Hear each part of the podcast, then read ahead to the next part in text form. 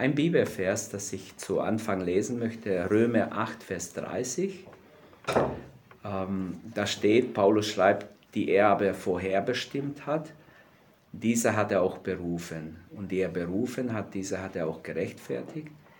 Die er gerechtfertigt hat, diese hat er auch verherrlicht. Also kompliziert, ich weiß. Äh, aber es, es ist ein besonderer Gedanke drin. Also er hat Menschen berufen. Das reicht, wenn ihr das versteht. In 2 Timotheus 1,9, er hat uns berufen mit einem heiligen Ruf. Also Gott hat uns berufen, zuerst mal zum ewigen Leben, dass wir gerettet werden, ist klar. Er ruft immer zuerst nicht in einen Dienst, sondern er ruft dich, er ruft mich, dass wir ihm nachfolgen, dass wir unser Herz ihm geben. Mein Sohn, meine Tochter, gib mir dein Herz. Das ist Gottes Wunsch, weil dann kann er äh, seinen göttlichen Plan in unser Leben umsetzen. Dann können wir auch dazulernen oder dann, können wir, dann sind wir offen für seine Führung, würde ich sagen.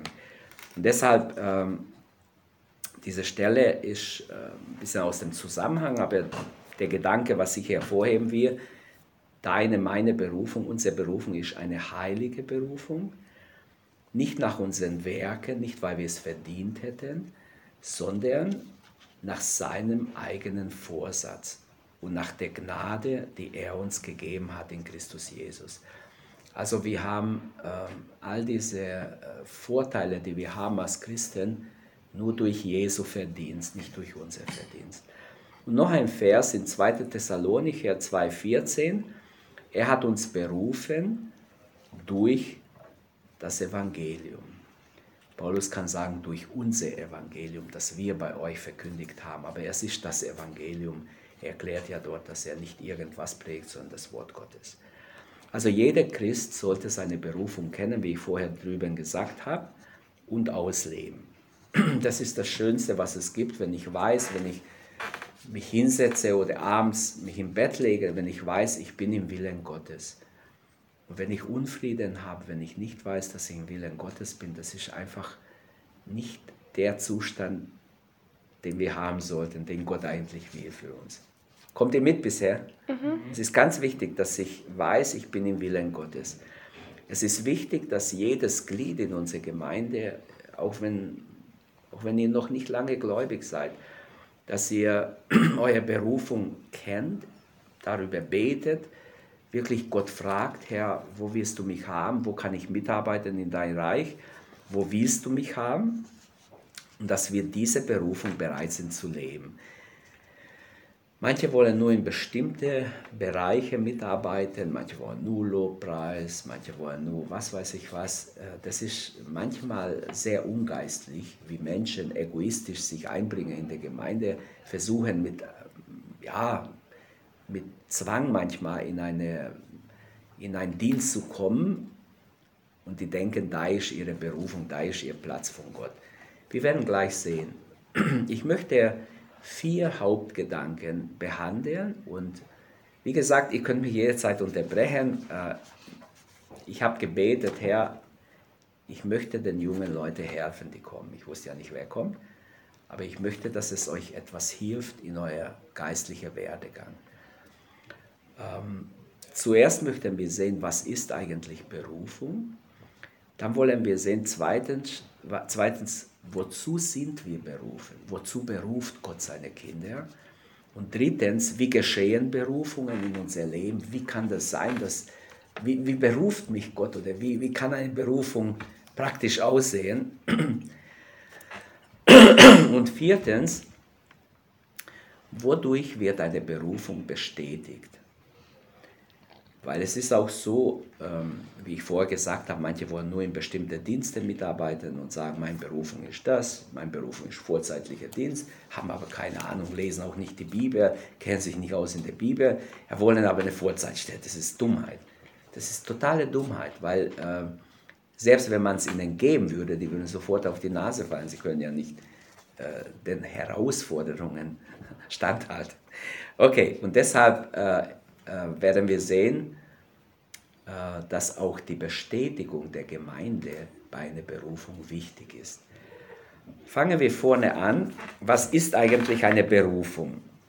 Wenn wir es definieren würden, könnten wir sagen, also jetzt so ein Theologe definiert, Berufung ist ein Auftrag und Verheißung als Tat Gottes. Also nicht menschlicher Verdienst, sondern Gott handelt. Gott hat uns gerettet. Manche wollten gar nicht gerettet werden. Ähm, ich wenigstens wollte nicht gerettet werden und Gott kam in mein Leben. Plötzlich habe ich einen Traum gehabt, plötzlich wurde ich von Gottes Wort angesprochen und plötzlich hatte ich großes Interesse an Gott und an sein Wort, obwohl ich vorher überhaupt keine Ahnung, äh, kein, keine, kein Interesse hatte. Und so ist es sehr oft, das steht ja auch schon prophetisch in der Bibel, die, die mich nicht suchten, fanden mich. Steht im Alten Testament. Und das ist oft so, dass Gott unsere Wege so leitet. Im Nachhinein weiß ich, Gott hat seinen Finger auf mein Leben gehabt, von Kindheit, aber okay. Aber Beispiele aus dem Alten Testament, da gibt es Propheten, von denen wir lesen, zum Beispiel Jeremia. Gott sagt, ich habe dich vom Mutterleibe an, bevor du geboren bist, bevor du sogar empfangen wurdest, im Mutterleib habe ich dich zum Propheten über die Völker erwählt. Wie kann Gott sowas sagen? Versteht ihr? Also ist schon gewaltig. Oder die Berufung hat ein Prophet konnte nicht sagen, ja, ich bin ein Prophet, weil ich das werden sein will oder ich möchte jetzt äh, Gottes Wort euch weitergeben. Der muss sich legitimieren. Wieso bist du Prophet? Wo ist deine Berufung? Kannst du uns beweisen, dass Gott dich wirklich berufen hat? Und so haben wir mehrere Zeugnisse, wie Gott berufen hat und wir werden auch kurz darauf eingehen. Ähm, ich glaube, dass Gott, sein, Gott ein Ziel hat mit jedem Menschenleben, mit jedem von uns, die wir hier sitzen, hat Gott einen Plan, ein Ziel. Und es wäre schön, wenn, wenn so viel wie möglich von Gottes Plan in dein und mein Leben in Erfüllung geht. Versteht ihr? Ich sage nicht, 100% wird vielleicht nicht in Erfüllung gehen, es sei denn, wir geben uns Gott hin, völlig hin und sagen, hier bin ich Herr, gebrauche mich. Es gibt also verschiedene Berufungen. Ich habe es in der Einleitung erwähnt, es gibt eine persönliche Berufung für jeden Gläubigen, Jesus nachzufolgen. Wenn wir in Timotheus, 1. Timotheus 6, Vers 12 lesen, kämpfe den guten Kampf des ewigen Lebens, wozu du berufen bist wir sind alle berufen zum ewigen Leben. Dann gibt es spezielle Berufungen. Nicht jeder ist berufen, ein Pastor zu sein, ein Sänger zu sein. Dazu braucht auch Talente. Nicht jeder ist berufen, was weiß ich, eine besondere Stellung im Reich Gottes zu haben. Ähm, ich würde sagen, wenn jemand ein Fürbitter ist, ist auch eine wichtige Aufgabe, dessen Lohn nicht kleiner sein wird wie manche Positionen, die man sieht oder manche Dienste, die man, die man sieht, vielleicht die vorne dienen. Jeder in der Gemeinde sollte sich ernsthaft fragen, jeder von uns sollte sich ernsthaft fragen, zu welchem Dienst in der Gemeinde, weil meine Berufung hat mit meinem Dienst zu tun. Wir reden nicht über irgendwelche Karriere, die wir machen, sondern erstmal geht es darum, ich will Gott dienen. Und ich sage immer beim Taufunterricht den jungen Leuten oder Neubekehrten, es ist wichtig, nächste drei Monate sucht euch einen Dienst in der Gemeinde. Stimmt's? also ich habe es euch gesagt, bevor ihr euch taufen liest. Ähm, schaut, wenn ihr noch keinen Dienst habt, dass ihr die nächsten drei Monate meldet euch, wo würdet ihr gerne mitarbeiten. Jetzt schauen wir uns kurz die, ähm, also die spezielle Berufung, habe ich gesagt, und drittens, es gibt noch Berufungen, Berufung für uns als Gemeinde. Manchmal hat eine Gemeinde auch eine Berufung, aber das ist jetzt nicht unser Thema, deshalb, das habe ich nur gestreift. Fangen wir an mit der persönlichen Berufung. Ich bin immer noch bei meinem Hauptgedanke 1, was ist eigentlich Berufung? Ähm, manche Christen glauben, dass Berufung äh, erst im vorzeitlichen Dienst richtig ist oder fängt an, wenn ich vorne diene, wenn ich vor der Gemeinde stehe ähm, aber es ist nicht so. Berufung fängt im Herzen an, wenn ich mich Gott hingebe, wenn ich frage, Herr, was ist dein Wille für mein Leben? Was kann ich für dich tun, für dein Reich tun? Wo kannst du mich gebrauchen? Wo willst du mich gebrauchen? Und das ist ganz wichtig, dass jeder von uns ähm, wirklich ehrlich vor Gott betet. Stellt euch vor, du betest ehrlich vor Gott und Gott nimmt dich ernst. Gerade die Losung, äh, morgen werden wir darüber unser Gottesdienst haben, über ähm, eine sehr schöne Name Gottes. Ganz am Anfang der Bibel, eigentlich der erste Name, den wir haben, hat eine Frau gegeben, die nicht mal Jüdin war, sondern eine ägyptische Sklavin, die bei Abraham gedient hat, die Hagar, die schwanger wurde und äh, Streit entstand zwischen ihr und, und ähm, Sarai und sie, muss in die, sie, sie geht einfach in die Wüste und irrt herum und plötzlich begegnet ihr Gott. Und sie nannte Gott El Roy, der Gott, der mich sieht. Ist das nicht ein schöner Name? Der Gott, der mich sieht. Und wenn es um Berufung geht, dann ist es ganz wichtig, dass sie glaubt, Gott sieht dich persönlich, da wo du alleine betest. Dein Herzenswunsch, wenn du anfängst für etwas zu beten, etwas bewegst vor Gott, Gott sieht dich 100 Prozent. Auch wenn niemand dich sieht, auch wenn du einsam oder verlassen dich fühlst, Gott sieht dich. Gott merkt, seine Augen schauen immer, wo ist jemand im Universum, egal in welchem Land, wo auf der Erde jemand ernsthaft nach ihm fragt. Das steht in der Bibel und schon im Buch der Chronik.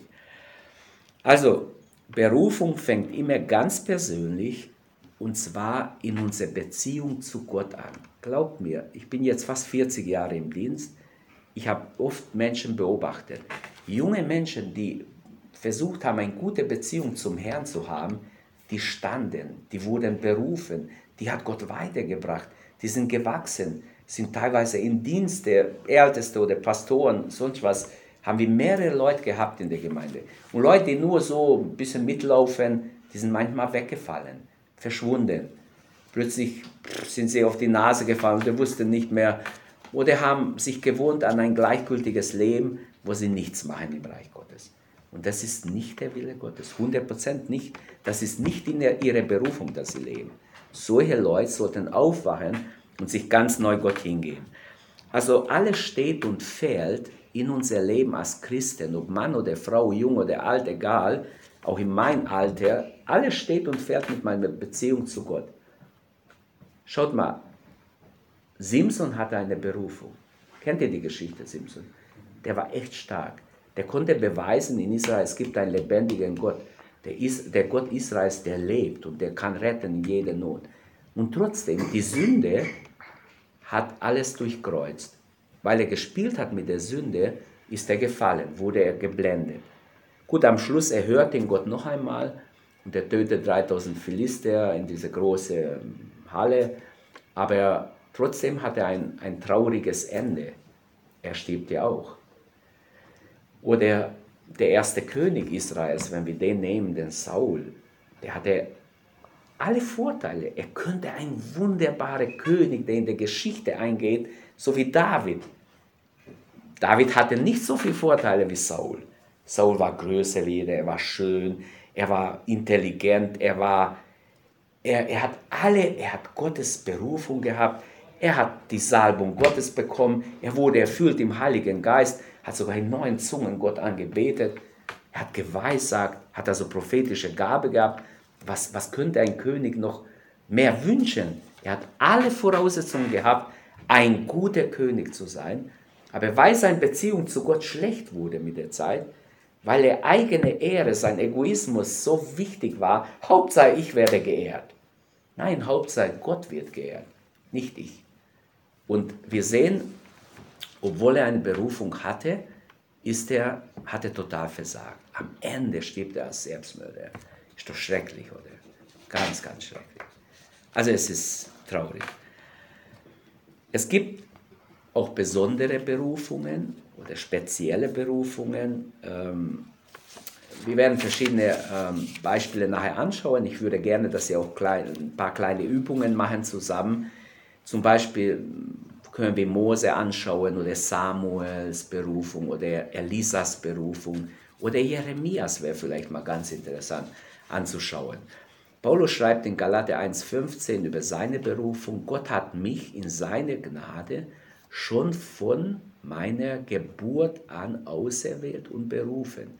Aber er wusste es nicht. Er hat zuerst im Judentum Gesetz studiert, also die Gesetze, also ja, Judentum, da war er was, aber er musste sich erst bekehren. Die Berufung, über die wir sprechen, geht gar nicht über, ohne Bekehrung.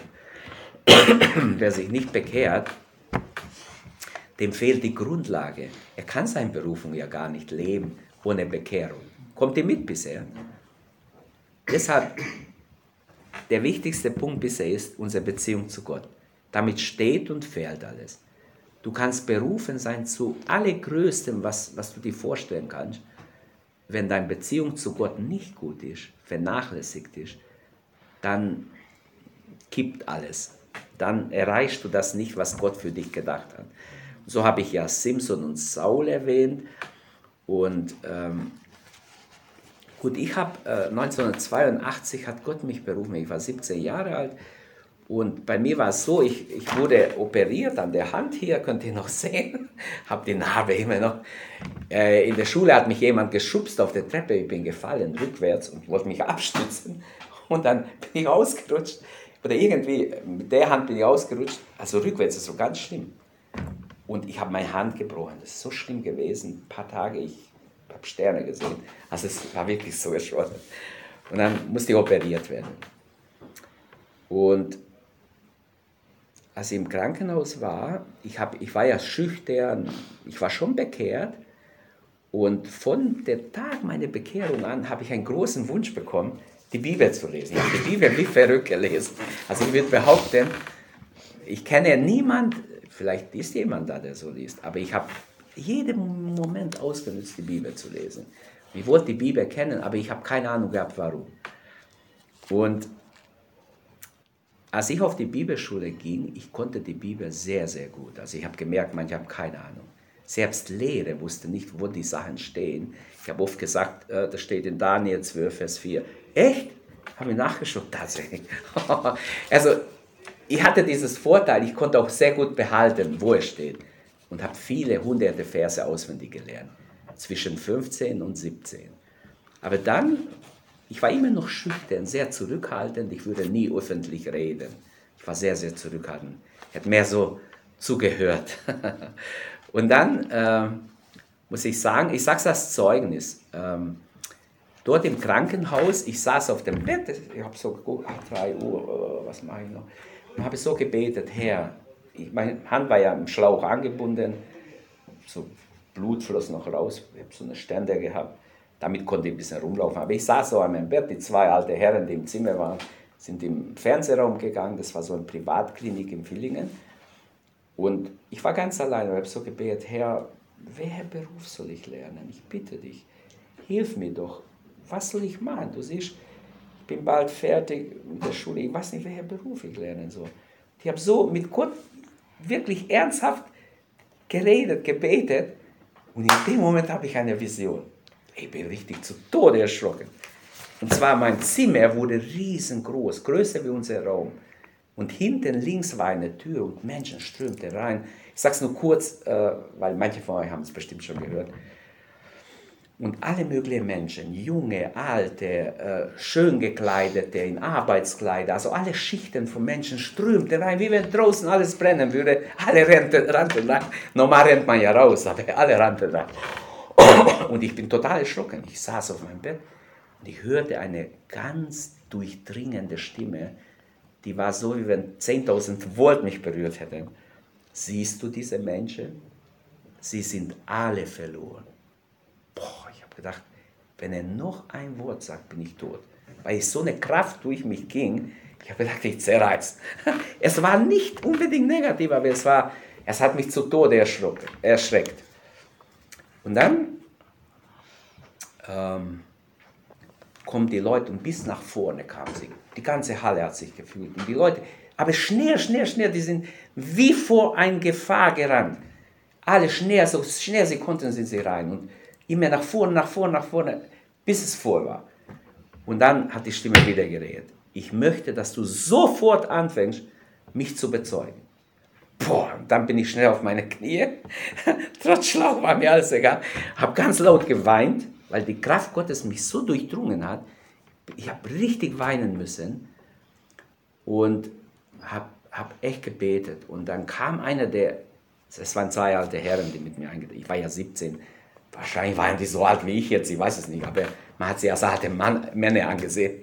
Und dann kam der rein und sagte, ah, Herr Kronberg, kann ich Ihnen helfen? Ich habe ja laut geweint. Ich, kniete da am Bett und habe laut geweint.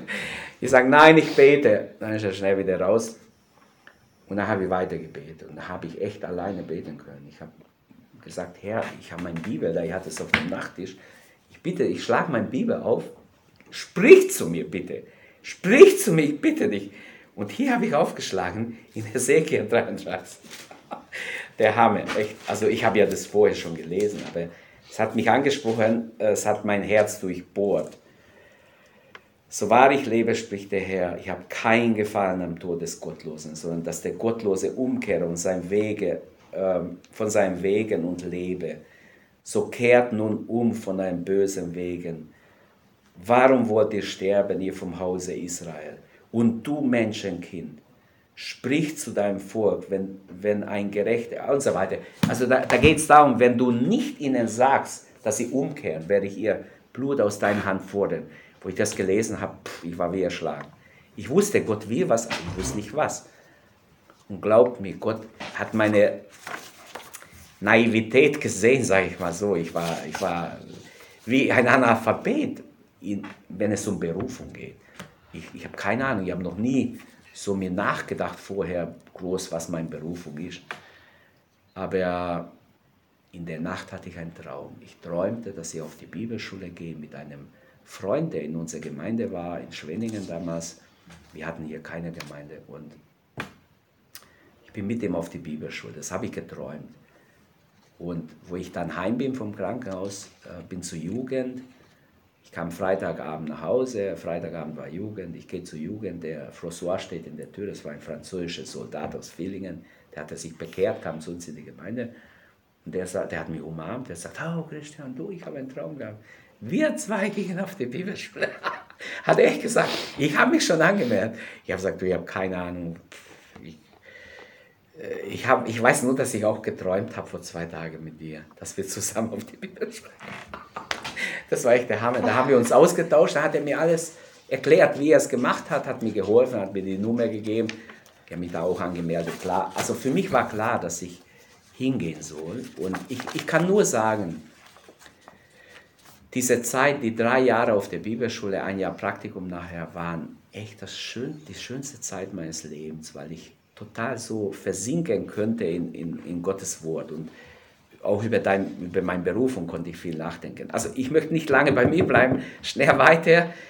Äh, jeder Sonntag wäre schön, wenn Gott zu Menschen redet, aber es ist leider nicht so, dass jeden Sonntag Menschen berufen werden äh, in ihren Dienst. Es wäre aber schön, wenn Gott sein Wort immer wieder benutzen könnte, wenn, wenn immer Menschen da sitzen würden, besonders junge Leute, die sagen, hier bin ich Herr, was ist die Berufung meines Lebens? Bring mich in meine Berufung. Wo wirst du mich haben? Ich bin ich möchte dir dienen.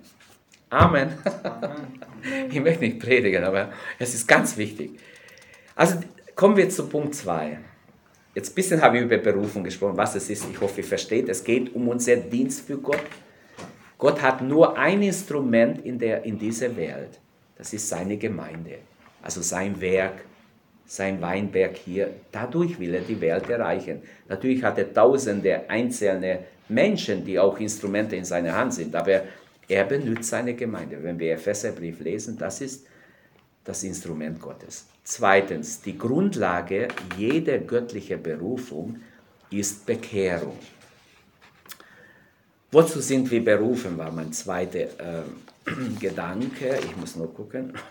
ja, die Grundlage, habe ich ja in der Einleitung schon gesagt, ist die Bekehrung. Und da könnte ich viele Verse sagen, wenn ihr Interesse habt. Ich kann es euch schicken, wenn ihr mir eure E-Mail gibt oder ich weiß nicht, wie ich es machen soll. Ich habe ähm, mehrere Stellen hier aufgeschrieben. Wenn ihr da Fragen habt, kann ich gerne auch euch die Stellen sagen. Also die Bibel zeigt mindestens 10, 20 Stellen, haben wir, wo äh, ganz klar ist, dass die Grundlage jeder göttlichen Berufung die Bekehrung ist. Äh, Gottes Berufungen sind großzügig. Gott bereut nicht, dass, dich, dass er dich irgendwo zu berufen hat. Selbst wenn wir schwach sind, wenn wir Fehler haben. Gott bereut nicht, dass er Menschen berufen hat. Das steht in Römerbrief, Römer 8, ähm, nee, Römer 11, 29. Ähm, Gott knüpft an seine Berufungen allgemeine Zusagen, aber auch Bedingungen. Wer berufen ist, von dem verlangt Gott, dass er wirklich seine Beziehung zu ihm pflegt. Und das ist, äh, vieles hängt zusammen. Wandelt, zum Beispiel Epheser 4,1, wandelt würdig der Berufung, mit der ihr berufen worden seid, mit aller Demut, Sanftmut, mit Langmut, einander in Liebe ertragen. Zum Beispiel ist ein Vers, wo jetzt uns zeigt, dass mein, mein Wandel vor Gott ist, ist ganz wichtig, damit ich meine Berufung richtig leben kann. Wozu sind wir noch berufen? Jeder von uns ist berufen zur Mitarbeiterschaft. Gott möchte, dass wir mitarbeiten in sein Reich, in der Gemeinde, in verschiedene Werke, die Gottes Reich fördern. Dann zweitens, das solltet ihr unbedingt behalten, jeder von uns ist berufen zu gesunden Beziehungen. Es gibt in jeder Gemeinde oft Spannungen, auch unter Mitarbeitern. In der letzten Zeit ist besser vielleicht, aber äh, ich hatte am Anfang, hatten wir öfters so Diskussionen zwischen Mitarbeitern und öfters musste ich mich mit ihnen treffen und ich habe gemerkt, manche sind so egoistisch, die möchten nie mehr alles bestimmen und über die anderen im Team und so weiter. Also es ist ganz wichtig, wir sind zu Mitarbeiterschaft, aber auch zu gesunden Beziehungen berufen. Die Grundvoraussetzung in Mitarbeiterschaft liegt ja in gesunde Beziehungen. Wenn wir keine gesunde Beziehungen haben, dann, dann äh, bremsen wir die ganze Arbeit. Wenn wir gut zusammenarbeiten, stellt euch vor, wenn wir als Gemeinde, wir haben sieben Älteste, wenn wir mit den Ältesten gut zusammenarbeiten, wenn alles fließt, wenn alles, wenn jeder den anderen unterstützt, ist doch wunderbar. Wenn ich aber jedes Mal kämpfen muss und der kämpft gegen mich und der andere gegen den anderen, das ist nichts. Versteht ihr? So gibt es manchmal auch renge Kämpfe, auch bei Ältesten. Das weiß ich, weil ich ja auch Regionalleiter war, oft gab es Probleme und in der Leitung, und das ist ja eine Schande, wir wollen die Gemeinde weiterbringen, aber wir in der Leitung haben totale Uneinheit. Äh, Beziehungen, die wichtig sind, können, können wir vielleicht auf drei Ebenen nennen. Wieder mein Verhältnis zu Gott muss stimmen. Das ist A und O. Mein Verhältnis zum Nächsten, zu meinen Mitbrüdern, Mitschwestern, die mitarbeiten muss stimmen und mein Verhältnis zu mir selbst. Manchmal projiziert man seine eigenen Probleme auf dem anderen irgendwie. Man ist selber unzufrieden und man, man, man äh, bringt alles durcheinander. Zum Beispiel mein Verhältnis zu Gott. Gott ist Liebe, Gott hat Gnade, er hat mich aus Gnade gerettet. Meine Antwort muss sein Glaube und Gehorsam. Er hat uns vergeben, er hat uns unser Gewissen gereinigt. Also es ist ganz wichtig, dass dass wir diese Beziehung richtig leben. Ähm, dass wir auch wissen, meine Sünden sind vergeben, dass ich Heilsgewissheit habe. Das befreit mich richtig zu dienen. Kommt ihr mit? Okay. Dann mein Verhältnis zum Nächsten. Wenn ich was habe mit, wenn du was hast mit deinem Freund, Freundin oder Mitarbeiterin in deinem Team, dann red doch darüber, dann klärt es doch, bevor es da ewig äh, nur Beleidigung oder irgendwelche Reibereien gibt. Vergibt, reinigt die Sache. Vergebung geht ganz schnell. Wenn man ehrlich ist, vergib mir bitte ist so der, das schönste Wort sein, das wir öfters gebrauchen. Ist das okay? Das braucht ihr sowieso später, wenn man heiratet. Das müsst ihr gut lernen, dass es oft sagt.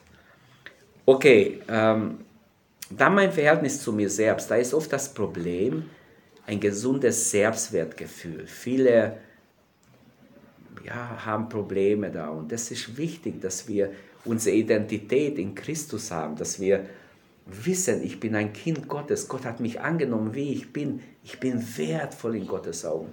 So wertvoll, ich habe keine Worte dafür, viel mehr wert als alles andere zusammen, was existiert in dieser Welt an Wert. Du alleine bist wertvoll in Gottes Augen. Und deshalb sollten wir, ähm, versteht ihr, unsere Beziehung zu uns, wir sollten ausgewogen sein, wir sollten unser Selbstwert so geheilt sein, wir sollen eine gesunde Selbstwertgefühl haben. Ich glaube, dass das sehr wichtig ist. Zum Beispiel, wenn wir an Thomas denken, ein Jünger Jesu, der sagt, hey, könnt ihr mir erzählen, was ihr wollt, ich glaube gar nichts, bevor ich sehe. Und die anderen Jünger stehen da, hey, er war mit, mitten unter uns, er ist durch verschlossene Tür gekommen, du warst nicht da. Nächsten Sonntag kommt er zum Gottesdienst. Und nächsten Sonntag kommt Jesus wieder. Durch verschlossene Tür, weil sie Angst hatten. Die Juden haben sie ja bedroht. Sie haben Angst, die Tür offen zu lassen. Sie verschließen die Tür. Jesus kommt rein und steht vor Thomas. Thomas, ich habe mal jemanden predigen gehört, der sagt, und Thomas ging hin und legte seinen Finger. Ist Quatsch. In der Bibel steht was anderes. Er ist vor Jesus niedergefallen. Als er Jesus sah und Jesus ihn direkt an seinen Unglauben anspricht, und Jesus sagt zu ihm, Thomas, selig sind die nicht sehen und glauben. Merkt ihr, gibt gleich eine Lektion weiter. Wir wollen erst sehen, prüfen, alles genau und dann, jetzt glaube ich. Jetzt brauchst du nicht mehr glauben. Jetzt hast du alles gesehen. Jetzt weißt du, dass es so ist, weil du es gesehen hast. Aber wir haben einen Gott, den wir nicht sehen und an den wir glauben. Und trotzdem führt er uns wunderbar. Also, ich möchte nicht ausweiten, aber ich finde es ganz wichtig, dass wir ähm, verstehen, die meisten von euch sind ja, oder alle seid ihr junge Leute, Gott will, dass sie wächst in eurer Beziehung auch zueinander, dass sie wächst, dass sie reift. Und das Beste ist, ich sage es euch, wenn ihr Gottes Wort liest und versucht es zu leben, eure Beziehung zu Gott pflegt. Es gibt nichts Besseres. Das ist das Allerbeste und das macht euch glücklich, das macht euch richtig glücklich, weil es gibt für einen Christen nichts Schöneres als diese innere Gewissheit, ich bin im Willen Gottes. Ich lebe meine Berufung.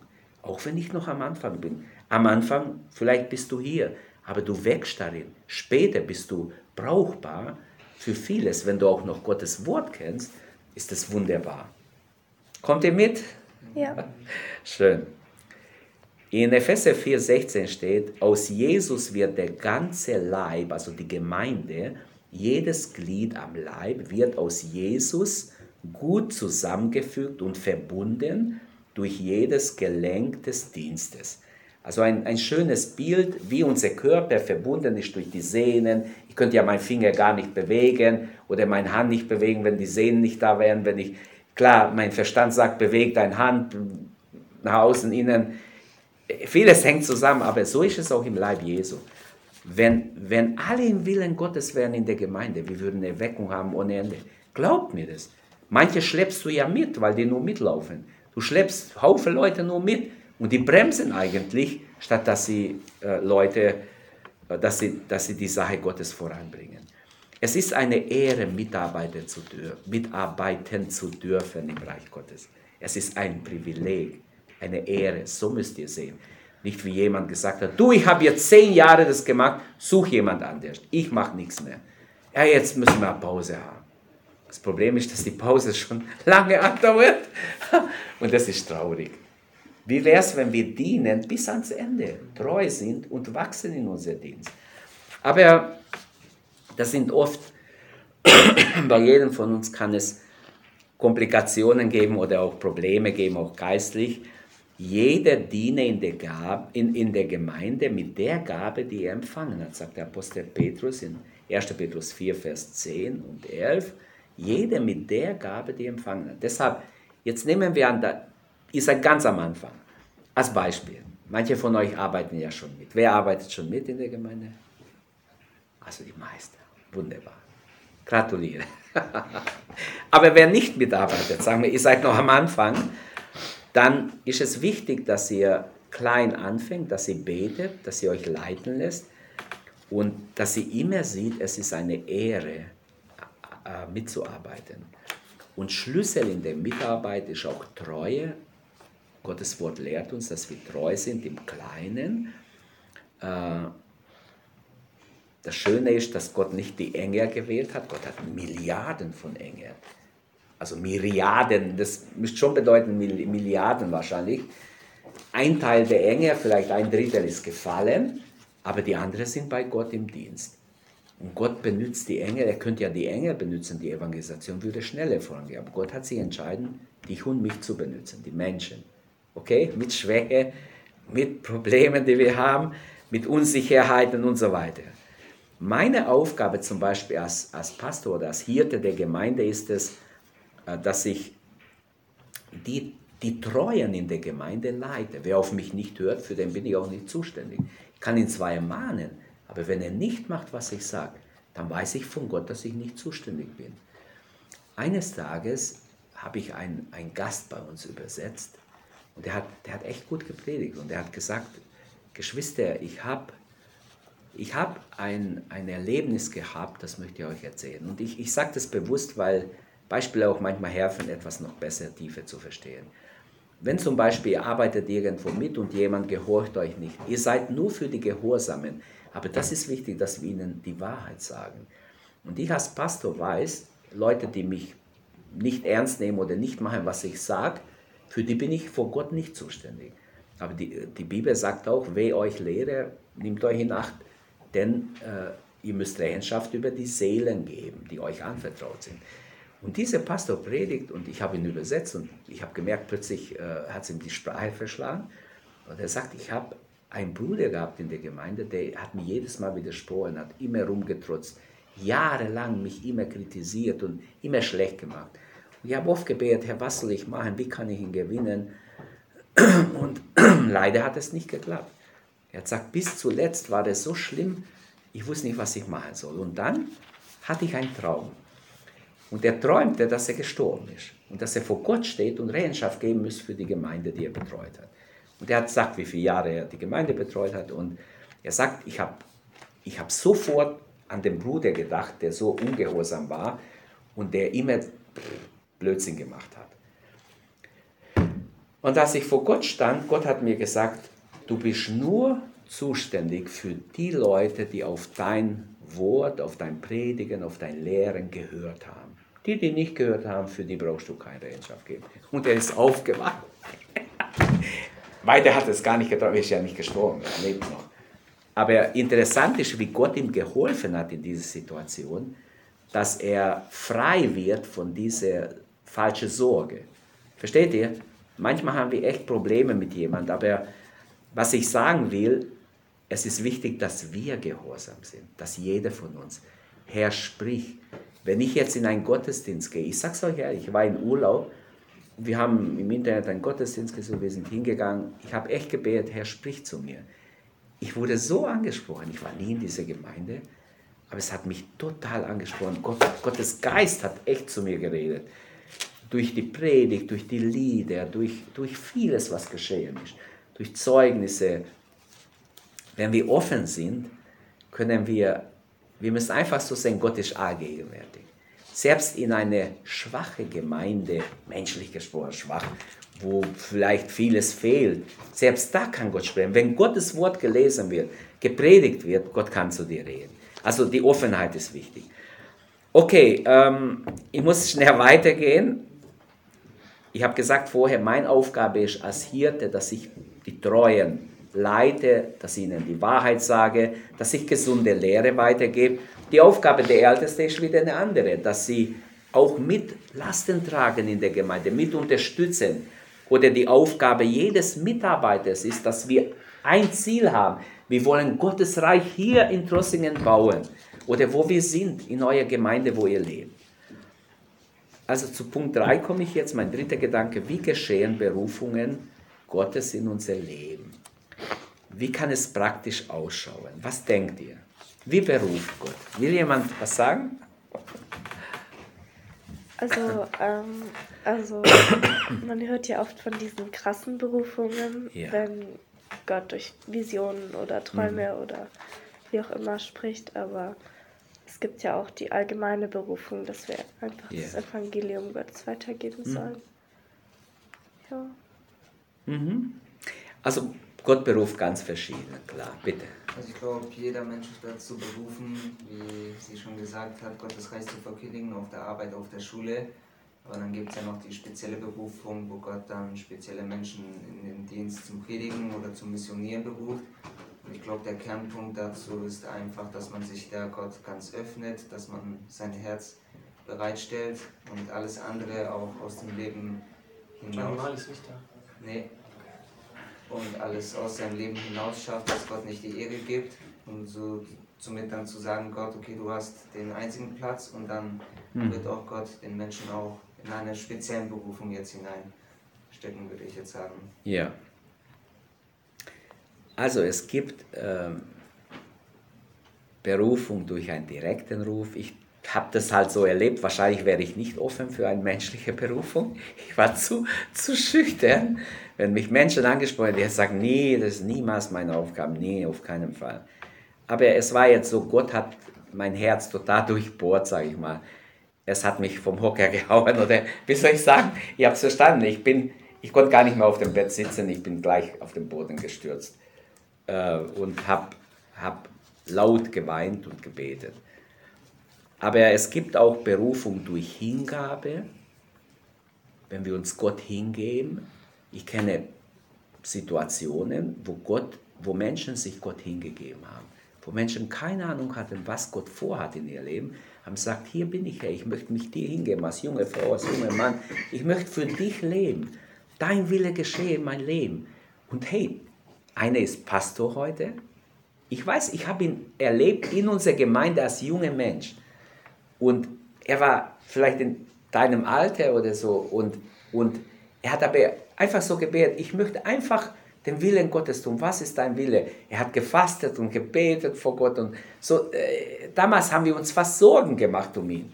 Und die Zeit kam, Gott hat den jungen Mann richtig geführt. Er hat auch die Bibel voll gelesen und ohne zu wissen, ohne zu ahnen, dass Gott ihn einmal im Dienst haben wird. Aber glaubt mir, ich möchte nicht damit sagen, nur die sind berufen, die besonders vorne stehen oder so. Nein, im Gegenteil, ich muss es korrigieren, das ist oft die Meinung. Ihr seid alle berufen, wir alle sind berufen. Und wenn ich vorne stehe als Pastor, ich habe ja auch Verantwortung dafür, vielleicht werde ich verurteilt, wenn ich es nicht richtig mache, sicher. Und ich habe eine Verantwortung dafür, wozu ich berufen bin, es richtig treu zu machen. Ähm, dann ist wichtig, wenn wir uns hingeben, dass wir uns entwickeln, dass wir wachsen geistlich. Du kommst schneller in deine Berufung, wenn du geistlich wächst, also die Bibel liest, offen bist, die Gottesdienste besuchst und wachsen wirst geistlich und wächst geistlich, als wenn du einfach nur wartest. Nur warten, warten, warten ist nicht die Antwort sondern während wir unterwegs sind, wachsen wir. Während wir unterwegs sind, spricht Gott zu uns, führt uns Gott. Gott hätte ja gleich nach unserer Taufe, zack, ein Knopf, ab in den Himmel. Dann wäre jeder sicher gerettet für immer. Aber leider sind einige abgefallen, die sich taufen ließen. Obwohl sie es ehrlich gemeint haben. Obwohl Gott zu ihnen geredet hat. Weil sie nicht dabei blieben, sich nicht hingegeben haben und sich nicht entwickelt haben geistlich. Berufung durch andere Menschen. Wenn ich zum Beispiel in der Gemeinde sehe, ich habe beobachtet, junge Leute, ich habe gesagt, Mensch, da ist was, der hat was, irgendwie, da, da ist eine Berufung auf sein Leben. Und ich habe manche gesagt, du, ich würde gerne mal mit dir reden oder mit dir mal spazieren gehen oder so, kann ich mit dir reden? Es waren jetzt, ich bin nicht mit jungen Frauen spazieren, aber mit jungen Männern habe ich schon ein paar Mal gemacht. Und dann, und so ist ganz wichtig, auch als Frau, Gott hat sicher eine Berufung für euer Leben. Welche, das kriegt ihr raus, das kann ich nicht jetzt so sagen, aber ist ganz wichtig, dass wir auch als ältere Gläubige, jetzt wie ich oder Menschen, die schon fünf oder zehn oder 20 Jahre, 40 Jahre gläubig sind, dass wir denen helfen, die am Anfang sind. Also die Berufung durch andere Menschen. Dann äh, in der Bibel gibt es auch Beispiele von Menschen, wo die Eltern sich Gott geweiht haben und, und auch ihre Kinder, die Segenslinie ging durch, ging weiter. Wir wissen in, im Neuen Testament, jeder muss sich selbst bekehren, umsonst bin ich Gott hingegeben, meine Kinder müssen sich selbst bekehren. Gott hat keine Enkelkinder, sondern nur Kinder. Okay? Also jeder von uns, ich musste mich auch, mein Papa war ja auch Gemeindeleiter oder Pastor, würden wir heute sagen, aber ich musste mich selber bekehren. Es hat mir nicht geholfen. Es hat mir schon geholfen, dass er mich mitnahm in die Gemeinde. So habe ich vieles schon gewusst, aber das hat, das hat nicht dazu beigetragen, dass ich Pastor werde, sondern ich brauchte einen Moment, wo ich selber mich bekehrt habe und auch eine Berufung. Weil wenn ich jetzt sagen würde, okay, ich bin Pastor, dann wären alle meine Kinder, nee. Wenn jemand sagen würde, was muss ich tun? Sagen wir, er fragt mich, was muss ich tun? Zu mir kam ein, ein junger Mann, hat gesagt, was muss ich tun, dass ich Pastor werde? Ich habe gesagt, du musst gar nichts tun. Nicht? Nee, musst gar nichts tun. Wenn Gott zu dir redet, sag ja, hier bin ich, Herr. Ich möchte deinen Willen tun. Aber Gott muss dich berufen. Da war er so verdutzt erstmal. Und ich, ich weiß, dass es so ist. Es ist so. Gott muss zu uns reden. Also wie hat Gott dich berufen? Oder weißt du schon etwas über deine Berufung? Wenn wir jetzt, äh, ich will nicht unbedingt, manche haben vielleicht Angst darüber zu reden, aber was, was denkt ihr, was denkst du? Vielleicht könnt ihr euch heute oder morgen, nächste Woche, wenn ihr frei habt, ein paar Stunden Zeit nehmen. Nimm ein Blatt, schreib dir auf, was denkst du, wozu hat Gott dich berufen? Ein paar Sätze.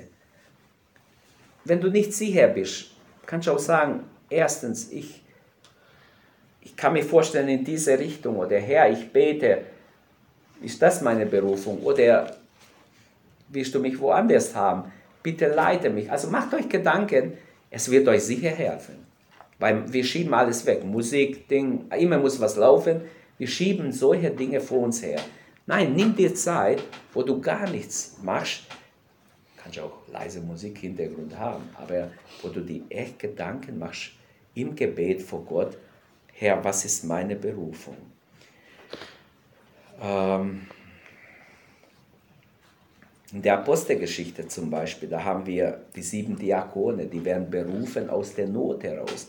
Aber man hat beobachtet, wer könnte diesen Dienst tun, als, als äh, viele Witwen und Waisen da waren oder Witwen halt, die von der Diaspora nach Jerusalem kamen, die mussten verpflegt werden und, und sie blieben oft ohne Essen, weil die, die, die Jüngeren haben zugeschlagen, haben ihr Teller vorgemacht, die Alten, bis sie dran kamen, die haben wenig bekommen und waren hungrig und die haben gemeckert, hey, also ist doch ungerecht, die anderen haben schon das zweite Mal geholt, ich bin nicht einmal drangekommen.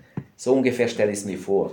Und dann haben die Apostel gesagt, das geht nicht, dass wir als Apostel, die das Wort verkündigen, die vor Gott stehen, auch im Gebet, dass wir alles machen müssen. Wählt euch sieben Diakone.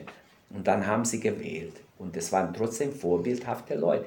Die haben schon nicht irgendjemand gewählt, nur weil er Mann ist. Sondern sie haben gesagt, aha, wir haben beobachtet, der junge Mann oder der junge Mann oder der Bruder, der, den haben wir beobachtet. Der ist hilfsbereit, der hat Geduld, der ist da, der hilft mit zum Abräumen, zum Aufbauen und so. Versteht ihr? Weil es gibt ja Leute, wenn Arbeit ist, sind die schneller weg, als du es merkst. Die sind nirgends mehr, du siehst sie nicht mal vor hinten es ist leider so. Und es gibt andere, die sind immer da. Und deshalb, äh, meine Meinung ist, dass man es auch darin schon sieht, ich lege Hand an, praktisch, ich helfe. Äh, ich, ich diene nicht nur da, wo, wo es mir Spaß macht, sondern ich diene da, wo gerade Not ist am Anfang. Wenn ich jetzt einen Dienst suchen würde, sagen wir, ich habe keinen Dienst, habe mich gerade bekehrt, ich würde fragen, wo habt ihr etwas, wo ich helfen kann? Egal was, ich würde je, egal was, ich würde es machen. Ich würde es für Gott machen, zur Ehre Gottes, so gut ich es kann. Okay, wir kommen zu vierten Gedanke, weil wir wollen noch eine Übung machen. Ich hoffe, wir schaffen das, ja. Ähm, und zwar, wodurch wird eine Berufung bestätigt. Manchmal beten wir über etwas, wir haben eine Unruhe. Das kann ein Reden Gottes sein. Nein, warte, nicht tun. Mach es nicht. Oder dieser innere Frieden, zu wissen, ich habe tiefe Friede über diese Sache es zu tun. Das kann ein, ein Indikator sein, wo, wir, wo ich weiß, okay, das ist der Wille Gottes oder nicht. Weil wir haben ja auch ein Gewissen, der schlägt, wenn wir, wenn wir vor Gott stehen, ist unser Gewissen wach. Und Paulus sagt, ich möchte immer ein reines Gewissen haben. Ist das klar? Ein reines Gewissen. Vieles will unser Gewissen auch beschmutzen und, und äh, ja, dann durch andere Leiter. Es ist ganz wichtig, dass die Mitarbeiter, auch die Teamleiter in der Gemeinde, egal ob Kinderarbeit, Ranger, sonst was, dass die ansprechen, hallo, äh, könntest du eine Aufgabe übernehmen, könntest du äh, als Helfer mal mitmachen bei der Kinderarbeit oder bei Ranger, als Teamhelfer machen oder, versteht ihr? Und wenn ich da meine Aufgabe gut tue, dauert es nicht lange, bis ich vielleicht auf eine Schulung geschickt werde oder bis ich vielleicht eine, eine Gruppe übernehmen kann oder im, im, äh, in Abwechslung halt man sollte ja nicht dreimal nacheinander Sonntags Kinderstunde machen. Das ist auch ungesund, weil da geht man selber dran. Bitte.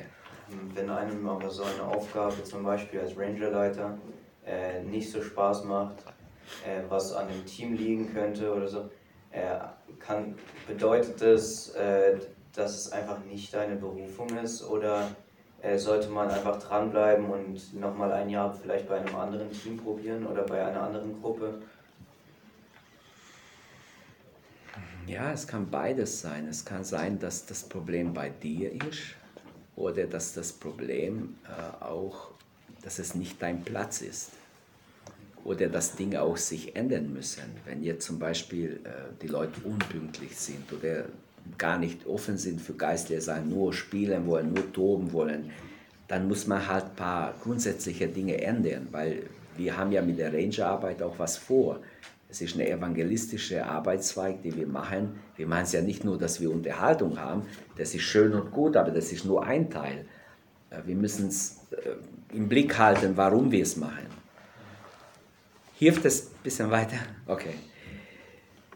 Ähm, wenn es darum geht, dass ich in meine Berufung komme oder wodurch wird eine Berufung bestätigt, äh, zum Beispiel in ein Kinderteam, da sind vier, fünf Leute drin und sie nehmen ein neues, die müssen auch einig sein. Wenn jemand sagt, du, ich habe gesehen, der oder die ist dafür nicht geeignet, noch nicht oder so. Aber was oft passiert ist, jetzt wenn man Theologie studiert, lernt man das, dass es gibt ein Vocatia interna, so eine innere Stimme, und die Vocatia externa, das ist die äußere Bestätigung. Bei der Berufung, jetzt zum Beispiel für einen Dienst als Pastor, brauchen wir beide. Es reicht nicht, dass ein junger Mann kommt und sagt, ich bin berufen zum Pastor. Ich weiß es, Gott hat zu mir geredet. Okay, weiß es die Gemeinde auch. Merkt die Gemeinde etwas davon. Versteht ihr? Das muss, äh, weil es gibt Leute, die, die, äh, die sagen uns etwas. Also ich habe schon so Leute gehabt in der Gemeinde, die gesagt haben, ja, ich bin da. Ich habe gesagt, gut, dann will ich etwas sehen. Dann will ich sehen, dass du Verantwortung übernimmst, dass du offen bist, Gott zu dienen, mal im Kleinen. Es fängt nicht hinter dem Pult an. Es fängt irgendwo bei niedrigen Aufgaben an, weil du hast noch nichts gemacht. Fang an zu dienen. Und dann, Gott, Gott, deine Berufung wird Platz für dich schaffen. Das ist ein wahre Satz. Wenn Gott mich wirklich berufen hat, dann wird Gott auch einen Platz für mich, weil ich Berufung habe, Gott wird einen Platz schaffen. Okay, ich weiß, es gibt Probleme in mancher Gemeinde, es gibt auch Neid und Erleide, es gibt auch Pastoren, die sagen, ich, bis ich da bin, will ich niemand fördern, sonst nehmen sie meinen Platz weg. Und so Sachen gibt es auch. Aber das sind keine Vorbilder für mich. Gut, fassen wir zusammen und machen wir noch ein Beispiel, okay? Ähm, was ist eigentlich Berufung? Wie würdet ihr es in zwei Sätzen sagen? Hm? Die Berufung, die jeder von uns hat, ist in der Intimität mit Gott zu leben. Genau, es, es, die Berufung steht und fällt mit unserer Beziehung zu Gott. Was noch? Wir haben gesagt, es gibt eine persönliche Berufung, spezielle Berufungen und auch natürlich für die Gemeinde, aber das war jetzt nicht unser Thema. Ähm, was wir verstehen müssen, dass äh, in der Gemeinde miteinander geht alles. Wir müssen immer ein gutes Miteinander haben. Also die Beziehungen sind ganz, ganz wichtig. Die Beziehungen untereinander sind ganz, ganz wichtig. Wenn die Beziehungen nicht stimmen, dann wird es nicht funktionieren. Und wir sehen ja bei Jesus, er hatte zwölf Jünger und manchmal waren ganz schön Diskussionen unter ihnen. Und haben, wer ist der Größte? Also sie waren ziemlich egoistisch, ist klar. Okay, machen wir mal ein Beispiel. Ich habe, äh, machen wir drei Gruppen.